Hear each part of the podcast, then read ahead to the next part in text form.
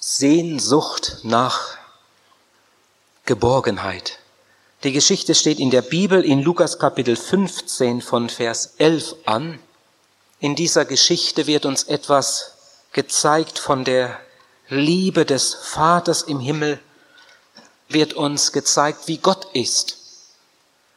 Aber in dieser Geschichte wird uns auch gezeigt, wie wir Menschen sind. Jesus sagte, jemand hatte zwei Söhne und der jüngere von ihnen sagte zum Vater, Gib mir, Vater, den Anteil am Besitz, der mir zufällt. Und er teilte sein Vermögen unter sie. Und nicht lange danach packte der jüngere Sohn alles zusammen und zog in ein fernes Land. Und dort brachte er sein Vermögen durch mit Prassen. Als er nun alles verbraucht hatte, kam eine große Hungersnot über jenes Land und er geriet in Not. Und er ging und hängte sich an einen Bürger des Landes, der schickte ihn auf seinen Acker, die Schweine zu hüten. Und ihn verlangte, seinen Bauch mit den Schoten zu füllen, die die Schweine fraßen, doch niemand gab sie ihm. Da kam er zur Einsicht und er dachte, wie viele Tagelöhner hat mein Vater, die Brot in Hülle und Fülle haben, und ich verderbe hier im Hunger. Ich will mich aufmachen und zu meinem Vater gehen, und ich will zu ihm sagen, Vater, ich habe gesündigt gegen den Himmel und vor dir. Ich bin ihn fort nicht mehr wert, dass ich dein Sohn heiße. Mache mich zu einem deiner Tagelöhner. Und er machte sich auf und er kam zu seinem Vater. Als er aber noch weit weg war, sah ihn sein Vater. Und er hatte Erbarmen mit ihm. Er lief ihm entgegen, fiel ihm um den Hals und küsste ihn. Der Sohn aber sagte zu ihm, Vater, ich habe gesündigt gegen den Himmel und vor dir. Ich bin hinfort nicht mehr wert, dass ich dein Sohn heiße. Aber der Vater sagte zu seinen Knechten, bringt schnell das beste Gewand her und zieht es ihm an und steckt ihm einen Ring an den Finger und zieht ihm Schuhe an, bringt das gemästete Kalb her, dass wir es schlachten. Lasst uns essen und fröhlich sein. Denn dieser mein Sohn war tot und ist wieder lebendig geworden. Er war verloren und ist wiedergefunden worden. Und sie fingen an, fröhlich zu sein. Bei uns gibt es ein Sprichwort, das heißt Ende gut, alles gut. Wahrscheinlich kennt man das hier auch. An das Sprichwort musste ich denken, als ich lange über diese Geschichte nachdachte. Dieser junge Mann machte eine ganz gefährliche Rutschpartie. Er war nahe am Abgrund. Er wäre beinahe in die Hölle gegangen. Aber andererseits habe ich gedacht, wer eine solche Heimkehr erleben darf wie dieser junge Mann, der ist wirklich zu beglückwünschen. Sehnsucht nach Geborgenheit. So heißt heute Abend unser Thema. Was war da geschehen? Wir haben gelesen, da war eine Familie mit zwei Söhnen. Wie alt sie waren, wissen wir nicht. Sie waren jedenfalls schon erwachsen. Sie waren volljährig. Und bei dem einen war der Wunsch nach Selbstständigkeit so stark geworden, dass er eines Tages seinen Vater bittet, ihm doch seinen Anteil auszuzahlen. Eigentlich war das nicht falsch. Dieser junge Mann wollte nicht immer am Schürzenzipfel seiner Mutter bleiben. Dieser junge Mann wollte einmal selbstständig werden. Er wollte einmal Land und Leute kennenlernen. Und sein Vater war auch ganz damit einverstanden. Es gibt ja Eltern, die einen ganz großen Fehler machen, indem sie ihre Kinder festhalten, zu lange festhalten. Es gibt Eltern, die den Kindern noch die Schuhe putzen, wenn sie schon erwachsen sind die der Tochter noch das Bett machen, wenn sie schon 18 Jahre alt ist.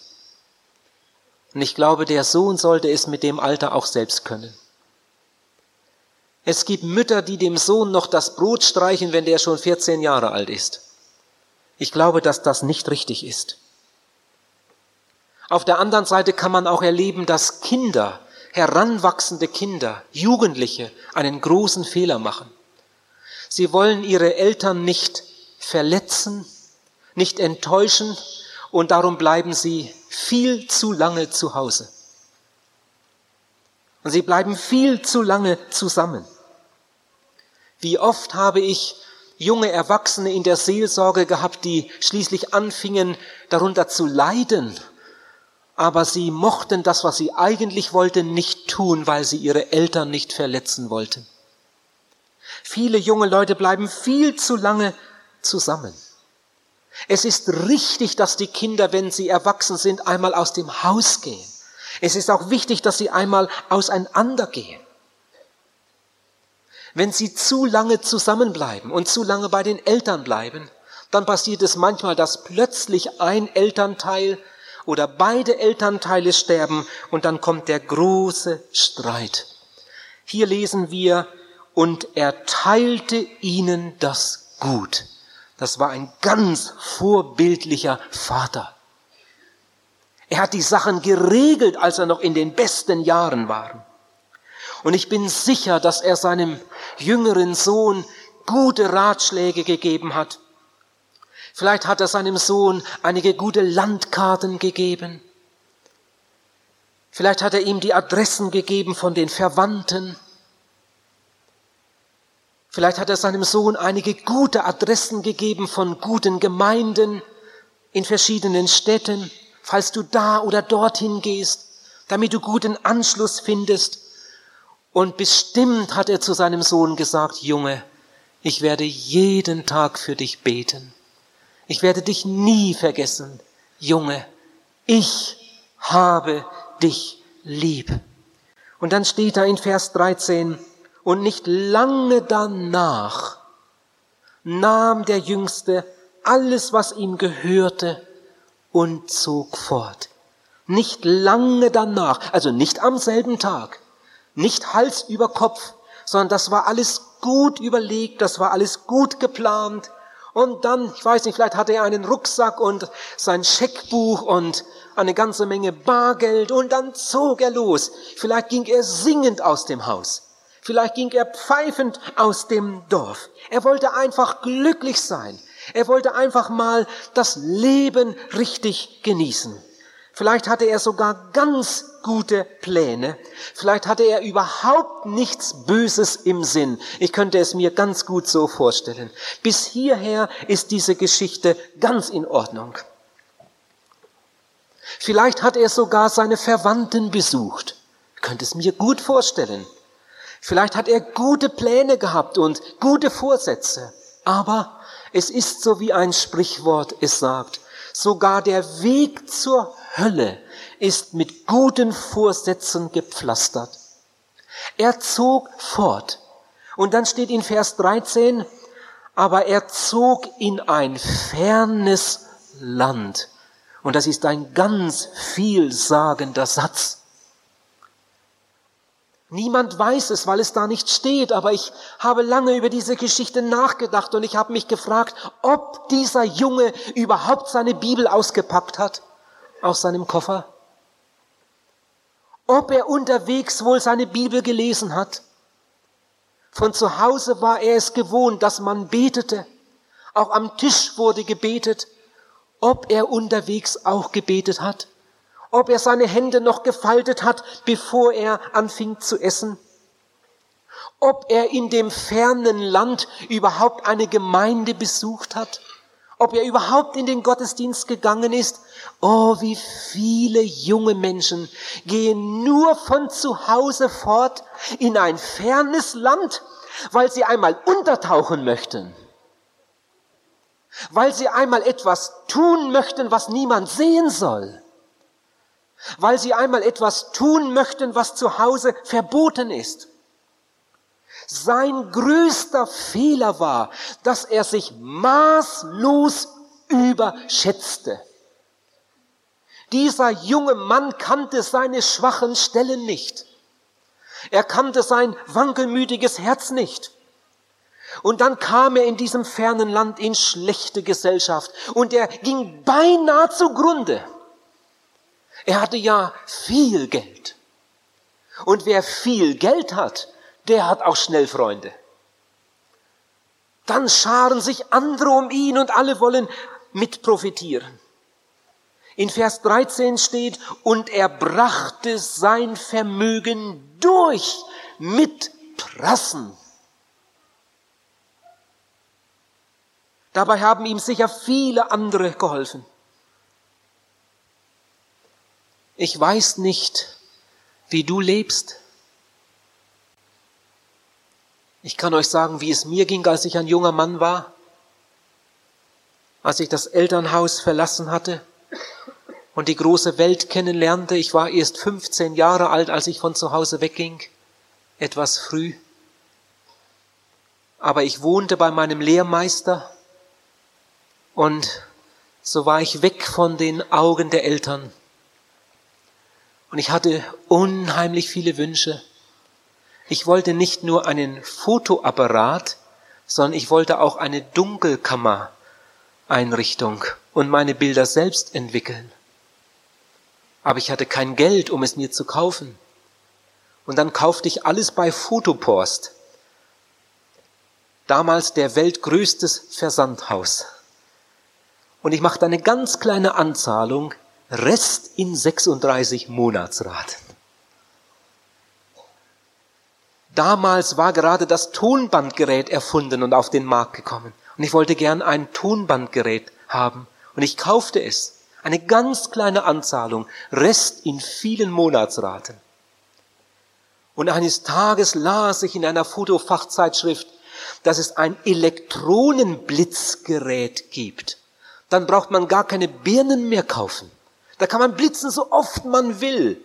Und das geht viel weiter. Man kann viel bessere Bilder machen. Und ich war sicher der Erste oben in Norddeutschland oder in der Gegend, so will ich es einmal sagen, der sich so ein Ding anschaffte. Das gab's gerade, da hatte ich's. Ich weiß nicht mehr, wie viele Monatsraten. Ihr Lieben, ich musste so viel bezahlen, so viel Geld hatte ich überhaupt nicht. Und als ich dann ausgelernt hatte und wirklich etwas verdiente, da habe ich Überstunden gemacht. Damals musste man in Deutschland 48 Stunden arbeiten. Ich hatte einmal 84 Stunden auf meinem Lohnstreifen. Und das reichte trotzdem nicht. Manchmal nahm ich Vorschuss. Und manchmal habe ich mir Geld von meiner Schwester geliehen. Und obwohl ich zu Hause keinen Pfennig abgeben musste, nach meiner Lehre wohnte ich wieder einige Zeit bei meinen Eltern. Obwohl ich kein Kostgeld geben musste, habe ich sogar noch von meiner Mutter Geld geliehen. Und alles reichte nicht. Ich wollte alles Mögliche haben. Ich wollte mein Leben genießen. Und es reichte vorn und hinten nicht. Wie vielen jungen Leuten ist es so ähnlich ergangen. Nun, dieser junge Mann hatte viel geerbt. Er hatte ein großes Vermögen und in kurzer Zeit hatte er es durchgebracht. Der Vater lässt seinen Sohn ziehen, haben wir gesehen. Das ist eine Entscheidungsfreiheit, die richtig ist, die nötig ist. Auch Gott handelt so, das ist ein göttliches Prinzip, das finden wir in der ganzen Bibel. Im Alten Testament lesen wir in 5. Mose ganz, ganz herrliche Verheißungen für die Menschen, die Gott dienen wollen. Und dann steht in 5. Mose Kapitel 11, Vers 26, siehe, ich lege euch heute vor den Segen und den Fluch. Entscheidet euch. In Josua 24, Vers 15 sagt Josua zum Volk Israel, wählt euch heute, wem ihr dienen wollt. Gott zeigt euch den Weg, aber entscheiden müsst ihr. Wählt euch heute, wem ihr dienen wollt. Ich aber und mein Haus wollen dem Herrn dienen. In Psalm 1, Vers 1 steht, Wohl dem, der nicht wandelt im Rat der Gottlosen, noch tritt auf den Weg der Sünder, noch sitzt, wo die Spötter sitzen. In Psalm 26, Vers 5 steht, Ich hasse die Versammlungen der Boshaften und ich sitze nicht bei den gottlosen Leuten. In Sprüche 1, Vers 10 lesen wir, mein Sohn, wenn dich die bösen Buben locken, so folge ihnen nicht. Aber der Vater zwingt seinen Sohn nicht. Er überlässt ihm die Entscheidung. In Sprüche 14, Vers 34 lesen wir, Gerechtigkeit erhöht ein Volk, aber die Sünde ist der Leute Verderben. In Vers 12 desselben Kapitels heißt es, Manchen scheint ein Weg recht, aber zuletzt bringt er ihn zum Tode. Dieser junge Mann machte einen großen Fehler. Er überschätzte sich und er machte einen anderen großen Fehler. Er unterschätzte, er unterschätzte die Macht des Bösen. Er ging eine Meile zu weit, wie man sagt. Er ging eine Meile zu weit in feindes Land und er kam unter die Räder. Ihr Lieben, es gibt ein dämonisches Gefälle. Ich weiß nicht, ob ich das richtig erklären kann. Es gibt ein dämonisches Gefälle. Das dunkle Gefälle im Entwicklungsgesetz der Sünde ist so schrecklich, wenn man ihm erst einmal verfallen ist, dann kommt man fast nicht mehr raus. Und manch einer kommt tatsächlich nicht mehr heraus. Zuerst spielt der Mensch mit der Sünde und er kann aufhören, wenn er will. Aber wenn er einige Zeit mit der Sünde gespielt hat, dann gibt es mit einem Mal einen Rollentausch. Mit einem Mal fängt die Sünde an, mit dem Menschen zu spielen. Und dann kann der Mensch nicht mehr anders. So wie ein Kind mit dem Ball spielt und den Ball hinrollt, wo es ihn haben will, so spielt der Teufel mit Millionen Menschen. Zuerst hat der Mensch mit der Sünde gespielt, es hat ihm Spaß gemacht und nach einiger Zeit wurden die Rollen vertauscht und jetzt spielt die Sünde mit ihm und der Mensch kann nicht mehr anders. Er muss das Böse tun. In Johannes 8, Vers 34 steht, wer Sünde tut und sie wieder tut und sie wieder tut und sie wieder tut, so ist es gemeint. Wer Sünde tut, der wird der Sünde Knecht. Es gibt Menschen, die merken nicht mehr, wenn sie lügen.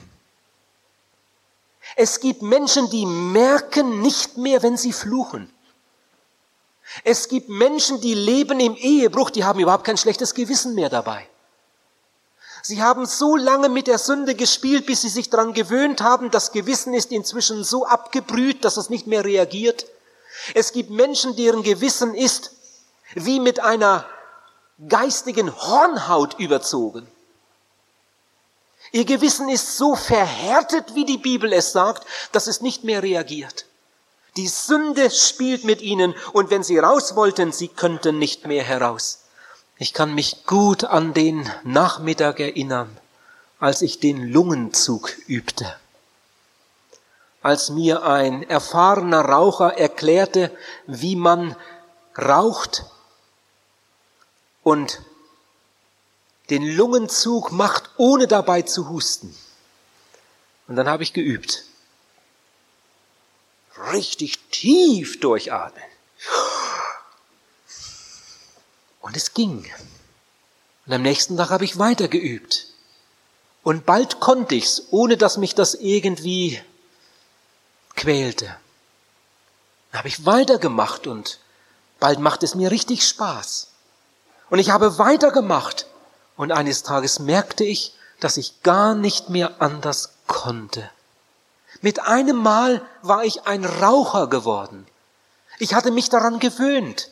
Mit einem Mal konnte ich nicht mehr entscheiden. Mit einem Mal musste ich rauchen. Es gibt sogar Menschen, die sogar noch während des Essens rauchen. Das fing an mit einer Spielerei. Und eines Tages wurden die Rollen vertauscht und man musste. Das ist nur ein Beispiel, an dem man zeigen kann, wie das ist. Ihr Lieben, so ist das mit der Sünde. Eigentlich ist jede Sünde grausam. Es gibt doch keinen glücklichen Ehebrecher. Es gibt doch keinen wirklich glücklichen Alkoholiker. Es gibt doch keinen Rauschgiftsüchtigen, der wirklich glücklich ist. Es sind doch in Wirklichkeit die kaputtesten Menschen unter der Sonne. Aber sie haben eine Zeit lang gespielt und jetzt können sie nicht mehr anders. Manche weinen über ihr Elend, aber sie können nicht mehr anders. Sie sind gebundene Menschen geworden. Aber nicht nur diese Dinge sind schlimm. Auch das, was bei uns gar nicht zuzählt, ist in den Augen Gottes schrecklich. Zum Beispiel der Geiz. In der Bibel steht, Geiz ist eine Wurzel aller Übel. Oder die Lüge. In der Bibel steht, die Lügner sind draußen. Sie werden das Reich Gottes nicht ererben.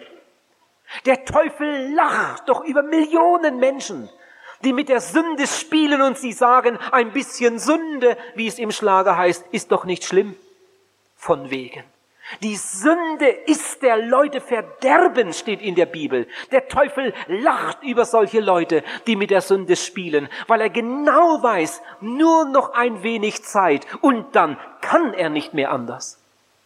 Ihr Lieben, aber Gott ist auch noch da. Und Gott sieht dieses ganze Elend.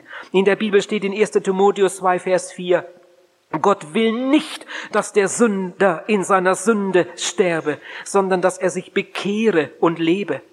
In Lukas 19, Vers 10 steht, des Menschen Sohn, damit ist Jesus gemeint. Jesus ist gekommen, um zu suchen und zu retten, was verloren ist.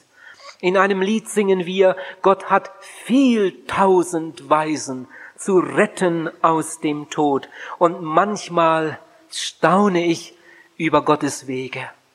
Manchmal hat Gott ganz eigenartige Wege. Gott hat Zeit. Gott hat viel Zeit. Eines Tages hat dieser junge Mann alles verbraucht. Er hat nichts mehr. Er sucht sich eine Arbeitsstelle und er findet auch eine. Aber er verdient so wenig, dass er sich kaum satt essen kann. Ein Sprichwort sagt, ein Unglück kommt selten allein. Und so erlebte er es auch. Ausgerechnet zu der Zeit kommt eine Hungersnot über das ganze Land, eine furchtbare Wirtschaftskrise und eines Tages landet er bei den Schweinen. Pastor Modersohn hat einmal gesagt, an der tiefsten Stelle unseres Lebens steht Gott und wartet auf uns. Oh, das ist ein herrlicher Satz. An der tiefsten Stelle unseres Lebens steht Gott und wartet auf uns. Wie viele Menschen, die heute mit Jesus Christus gehen, haben ihn gefunden, als sie am Ende waren. Wie oft hat ein Unglücksfall dazu gedient, wie manchmal eine große Enttäuschung, wie manchmal eine schwere Krankheit? Oder ein Unfall? Oder irgendeine andere Krise hat Gott manchmal gebraucht als Heilmittel für diesen Menschen. Kierkegaard, dieser große dänische Philosoph, der Jesus fand und dann ein ganz gewaltiger Zeuge Gottes wurde. Kierkegaard hat später aus seiner Erfahrung gesagt, dass die meisten Menschen, die er kennengelernt hat, die meisten wirklichen Christen, die er kennengelernt hat, Jesus gefunden haben in irgendeiner Lebenskrise. Oft muss ein Mensch erst irgendwo an den Rand kommen, wo er wirklich einmal über den Sinn des Lebens nachdenkt. Und jetzt geschieht das große Wunder. In Vers 17 lesen wir, da kam er zur Einsicht. Da endlich, da kam er zur Einsicht. Das war der erste Schritt. Das ist immer der erste Schritt. Goethe hat einmal gesagt, Einsicht ist der erste Schritt zur Änderung. Und Spurgeon, dieser große englische Gottesmann, sagte einmal, wenn ein Mensch erst einmal seinen verlorenen Zustand eingesehen hat, dann ist er schon halb gerettet. Aber bis ein Mensch das endlich einmal einsieht, dass er verloren ist, dass er Vergebung braucht, dass er Gottes Hilfe braucht, das dauert oft lange. Eine andere Übersetzung sagt an dieser Stelle, da schlug er in sich. Er schlug nicht um sich, wie es manche machen, wenn sie in Not kommen, sondern er schlug in sich. Er hat nicht über seinen Chef geschimpft und gesagt, mein Chef ist ein geiziger Mann. Er hat nicht über die Wirtschaftslage geschimpft und gesagt, wir haben miserable Zeiten. Er hat auch nicht über die Umstände und über die Verhältnisse geschimpft. Er hat nicht gesagt, die anderen haben Schuld, die anderen haben mir das Geld abgelupst, sondern er schlug in sich. In Vers 18 steht, er sagt, ich habe gesündigt. Ich habe die ganze Schuld an dieser Misere. Sicher, die anderen haben mitgeholfen, die anderen haben mich ausgenützt, aber warum habe ich da mitgemacht? Ich habe die ganze Schuld. Oh, ihr Lieben, die ihr irgendwo in einer Sackgasse sitzt und nicht mehr weiter wisst. Macht es doch ebenso. Das ist die Lösung. Hör endlich einmal auf, um dich zu schlagen und deine Eltern oder die Gesellschaft oder die Umstände und Verhältnisse anzuklagen. Mach's so wie dieser junge Mann. Er sagt, ich habe gesündigt. Das ist der zweite Schritt. Vielleicht hatte er schlaflose Nächte. Ich kann es mir vorstellen. Aber das ist Gnade. Nachdem David in so eine schlimme Sünde hineingerutscht war, und es unbedingt verheimlichen wollte. David war ein König in Israel, ein gesegneter Gottesmann, und dann passierte ihm diese Panne und niemand sollte es wissen. Da hat der Geist Gottes an David gewirkt und sein Gewissen hat ihn verklagt und David hat manch eine Nacht wach gelegen. Die besten Speisen wurden aufgetragen, die Menschen aßen und David hatte keinen Appetit. David magerte ab. David wurde sogar krank. Und eines Tages sagt David im Rückblick, Gottes Hand lag Tag und Nacht schwer auf mir. Und ich habe bei mir gedacht, das ist eine ganz, ganz große Gnade. Wenn ein Mensch eine Zeit lang in die Irre gegangen ist und eines Tages kommt Gott, Gott kommt hinter ihm her Gott hat einen langen Atem. Gott hat viel Geduld. Und eines Tages legt Gott seine Hand auf diesen Menschen. Und sogar schwer, dass der Mensch nicht mehr einschlafen kann. Dass der Mensch anfängt zu grübeln. Dass der Mensch über seine Kindheit, über seine Jugend nachdenkt. Dann fällt ihm sogar irgendein Gotteswort ein, das er in der Jugend mal gehört hat. Und dann schlägt er in sich.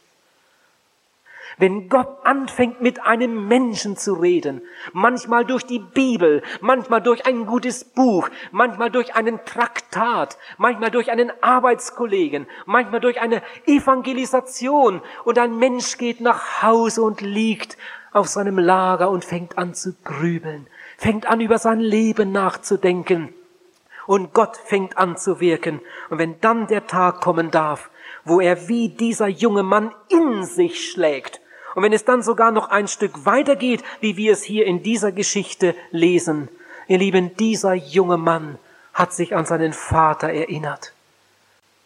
Und mit einmal wurde es ihm groß, ich habe einen guten Vater. Er hat sich an die Gottesdienste erinnert zu Hause, an die Tischgebete, an die gütigen Augen seines Vaters. Vielleicht hat er gedacht, mein ganzes Erbe ist weg, aber wenn ich nach Hause ginge, Vielleicht würde mein Vater mich als Knecht anstellen. Und dann kommt eine Sehnsucht in sein Herz. Ich möchte nach Hause. Ich möchte nach Hause. Vielleicht ist es dir auch schon manchmal so gegangen. Oh, könnte ich doch das Rad noch einmal zurückdrehen. Könnte ich doch noch einmal von vorne anfangen. Und dann kommt der größte Satz in dieser Geschichte. Und er machte sich auf, steht da. Jetzt kommt der dritte Schritt, der wichtigste Schritt. Vielleicht war er tagelang unterwegs. Vielleicht kam er ganz ausgemergelt und, und ausgehungert, geschwächt wie ein Skelett zu Hause an. Aber er war ehrlich. In Vers 18 steht, ich will. Ich will mich aufmachen und zu meinem Vater gehen. In Vers 20 steht, als er noch weit weg war, sah ihn sein Vater. Ich glaube, sein Vater hatte auch schlaflose Nächte. Ich glaube, sein Vater hatte schon lange, lange auf ihn gewartet. Sein Vater hatte ein Herz voller Liebe. Liebe kann man ja nicht erklären. Liebe ist ein Geheimnis.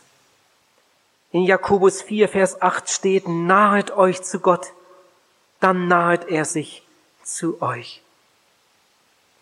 Gott wartet. Gott hat 20 Jahre auf mich gewartet. Und als ich kam, da hab ich gestaunt, mit welch einer Liebe Gott mir begegnet ist. Lieber Zuhörer, Gott wartet auf dich. Gott wartet schon lange auf dich. Vielleicht bist du ein ganz schlimmer Fall, aber glaub's nur. Gottes Liebe ist größer als die größte Schuld. Als er noch weit weg war, sah ihn sein Vater. In Vers 20 steht, und er hatte Erbarmen mit ihm. Und er lief ihm entgegen. Und er küsst ihn, diesen Dreckigen. Und sicher hat er ihm gesagt, du, ich habe dich lieb. Und dann sagt dieser Junge zu seinem Vater, Vater, ich habe gesündigt. Er hatte sich ja vorher genau ausgedacht, was er alles sagen wollte. Und er meinte es wirklich ernst, das war nicht oberflächlich. Aber als er noch mitten in seinem Satz war, da unterbrach ihn der Vater. Und der Vater gibt seinen Knechten Befehl, ein, ein Feierkleid zu bringen und Schuhe zu bringen und einen Ring zu bringen und das gemästete Kalb zu schlachten und sofort alle Freunde einzuladen, um das Fest einzuleiten. Der Vater hat seinem Sohn hundertprozentig vergeben und er hat nicht seinen Wunsch erfüllt und ihn als Knecht angenommen, sondern dieser Junge durfte noch einmal ganz von vorne anfangen. Er wurde wieder als Sohn angenommen. Er wurde wieder als Sohn eingesetzt. Er konnte gar nicht ausreden, da hat der Vater schon gehandelt. Das zeigt mir, dass nicht die Länge unserer Gebete entscheidend ist, sondern die Liebe Gottes entscheidet. Die Liebe Gottes ist das wichtigste Element. Und wir sind eingeladen, diese Liebe Gottes anzunehmen. In Vers 32 steht, dass sie anfingen zu essen und zu trinken und sie freuten sich. Der Vater hatte Befehl gegeben, dem Jungen einen Ring an den Finger zu stecken. Das ist ja ein wunderbares Symbol. Den Ring kannst du drehen, solange du willst, vorwärts oder rückwärts, der hört nie auf. Und damit wollte der Vater ihm sagen, Junge, meine Liebe zu dir hat nie aufgehört. Ich habe dich schon geliebt, als du noch gar nicht da warst. Ich habe dich geliebt in all den Jahren. Ich habe jeden Tag an dich gedacht, als du in der Ferne warst. Oh, ich bin so glücklich, dass du wieder da bist. Und meine Liebe zu dir hört niemals auf. Und jetzt noch etwas. Ihr Lieben, das ist ja ein Gleichnis mit dem Jesus uns etwas ganz, ganz Wichtiges sagen will. Gott will uns, Jesus will uns mit dieser Geschichte zeigen, wie Gott ist. Und Gott will mit dieser Geschichte zeigen, wie wir sind und was Gott mit uns vorhat. Lieber Freund, wenn du zu ihm kommst, wenn du zum Vater im Himmel gehst, wenn du dich Jesus Christus anvertraust, den der Vater gesandt hat als Retter in diese Welt, dann darfst du kommen, wie du bist. Es gibt immer wieder Menschen, die machen einen furchtbaren Fehler. Die sagen, ich bin noch nicht so weit. Ich muss mich noch ändern. Ich muss mich erst mal bessern. So wie ich bin, kann Gott nichts mit mir anfangen. Aber Gott will, dass du so wie du bist kommst. Denn nur er kann dich ändern. Nur er kann dir deine Sünden wegnehmen. Nur er kann es ermöglichen, dass du noch einmal ganz von vorne anfängst. Ja, er bietet dir eine Wiedergeburt an, ein total neues Leben. Und du sollst nicht wie ein Knecht angestellt werden, sondern er will, dass du ein Kind Gottes wirst, ein Erbe Gottes, ein Miterbe Jesu Christi. Vielleicht möchte jemand fragen, aber kann Gott denn einfach meine ganze Vergangenheit vergessen? Kann Gott einfach alle fünf Grade sein lassen? Kann Gott einfach beide Augen zudrücken und so tun, als wäre nichts gewesen? Oh nein, so ist es nicht. Gott hat es sich unsagbar viel kosten lassen. Gott hat in seiner Liebe zu dir und in seiner Liebe zu mir sein Liebstes hingegeben, seinen Sohn. Und Jesus Christus hat unsagbar gelitten am Kreuz für deine und meine Schuld. Als Jesus am Kreuz auf Golgatha starb, da starb er für deine und für meine Sünde. In der Bibel steht, dass Jesus sein Blut vergossen hat für uns. Sein Blut ist das Lösegeld für dich und für mich. Sein Blut ist das Reinigungsmittel für dich und für mich. Die Bibel sagt, wenn wir zu Jesus gehen mit unserer Sünde, dann macht sein Blut uns rein von aller Schuld. O Golgatha, du Trauerort, wo Jesus einst sein Blut vergoss.